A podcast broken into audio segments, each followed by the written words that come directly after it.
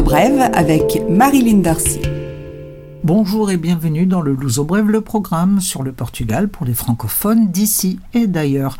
Le programme de vaccination va prendre du retard. Le Portugal a en effet décidé de n'autoriser l'administration de l'AstraZeneca anti-Covid seulement aux personnes au-dessus de 60 ans en raison des cas suspects enregistrés en Europe. La vaccination des personnels de l'éducation qui devait se poursuivre sera reportée d'une semaine. Le Portugal rejoint ainsi la douzaine de pays qui ont décidé d'interrompre la vaccination. L'Agence européenne du médicament a admis un lien entre le vaccin et les caillots de sang qui peuvent se former dans l'organisme. Cependant, le régulateur européen a décidé que les avantages de l'AstraZeneca pour se protéger de la Covid sont bien supérieurs aux inconvénients problèmes causés. Le Portugal a enregistré deux cas suspects de thrombose. Une personne est décédée et le lien pourrait être établi entre le vaccin AstraZeneca et le décès. Les autorités recommandent cependant d'accompagner les symptômes et de signaler le plus rapidement possible tout ce qui ne paraît pas normal après avoir reçu l'injection. Question déconfinement, une bonne nouvelle, celle de la possibilité de circuler entre les municipalités du pays à partir du week-end du 9 et 10 avril. Attention toutefois, les terrasses et les musées qui ont ouvert cette semaine fermeront à 13h samedi et dimanche. Les supermarchés pourront rester ouverts jusqu'à 19h.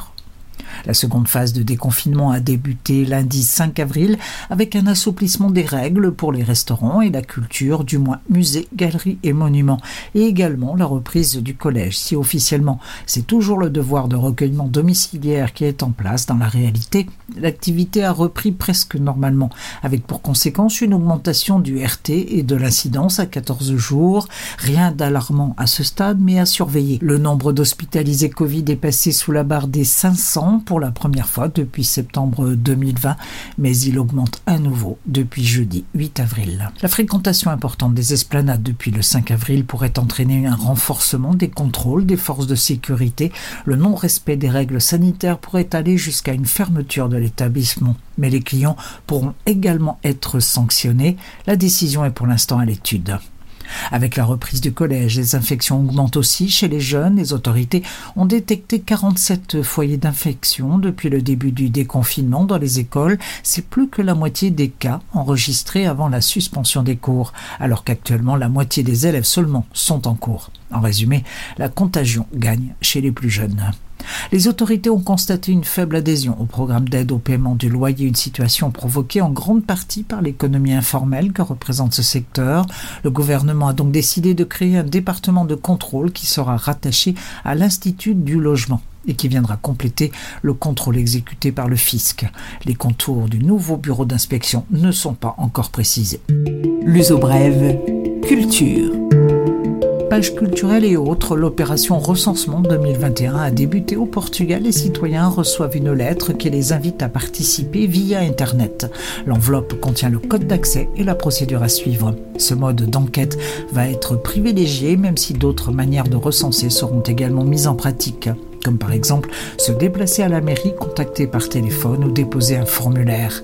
La date butoir est le 3 mai et attention, ne pas répondre au recensement est passible d'une amende de 250 à 25 000 euros pour une personne et de 500 à 50 000 euros pour une entité collective.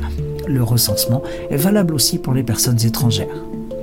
L'exercice physique en plein air est recommandé, il a toujours été possible pendant le confinement, plus que jamais, désormais indispensable, et une application créée par DécoProtest, l'association de défense des consommateurs, permet de découvrir plus de 1500 lieux où l'on peut pratiquer l'exercice. Cela va de la piste cyclable à celle de skate, en passant par le canoë et la balade, tout simplement.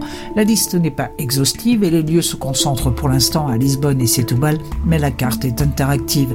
Chacun peut donc interagir et proposer son endroit et l'activité qu'on y pratique. L'application FitMap est gratuite. 20 minutes d'exercice par jour est le minimum conseillé pour garder la forme. Et notre suggestion culturelle pour les chanceux qui vivent à Lisbonne, exposition Myth Van Gogh à Belin, une exposition pour découvrir la vie et l'œuvre du peintre génial. Elle est interactive et propose une immersion dans l'univers du peintre. À ce titre, elle est recommandée pour les familles. Cela se trouve sur le Terreiro das Missas, près du Tage, et on peut visiter du mercredi au samedi. Ce Louzo Brève est maintenant terminé. Je vous retrouve la semaine prochaine. D'ici là, prenez soin de vous et des autres.